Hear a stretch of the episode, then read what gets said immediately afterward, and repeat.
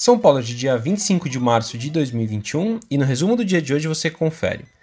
Bom, por aqui o Bovespa fechou em alta de 1,50% aos 113.749 pontos, influenciado pela fala do presidente do Banco Central, Roberto Campos Neto, que disse que estão trabalhando para a normalização parcial da Selic sem deixar que ela deixe de ser estimulada.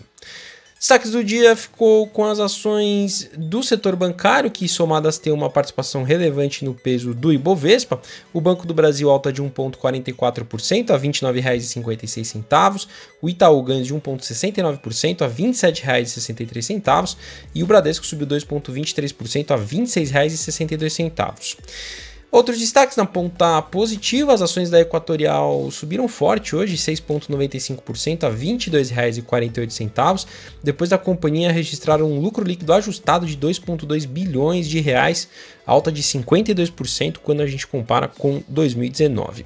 Ganhos também para a JBS, alta de 1,64% a R$ 27,97 a companhia divulgou seu lucro de 4 bilhões de reais no, quarto, no final do quarto TRI de 2020, registrando uma alta de 65% quando a gente compara também com 2019.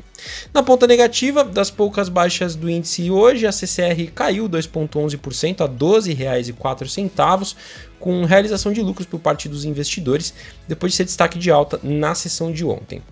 Hoje o dólar fechou em alta de 0,56%, cotado a R$ 5,67, com a moeda norte-americana fortalecendo perante outras divisas globais. Indo para o exterior, as ações asiáticas fecharam sem direção única, com os impactos nos mercados do continente depois da queda de ontem das ações de tecnologia nos Estados Unidos. No Japão, o índice Nikkei se recuperou, alta de 1,14%, e na China, o Xangai Composto teve uma ligeira queda de 0,10%.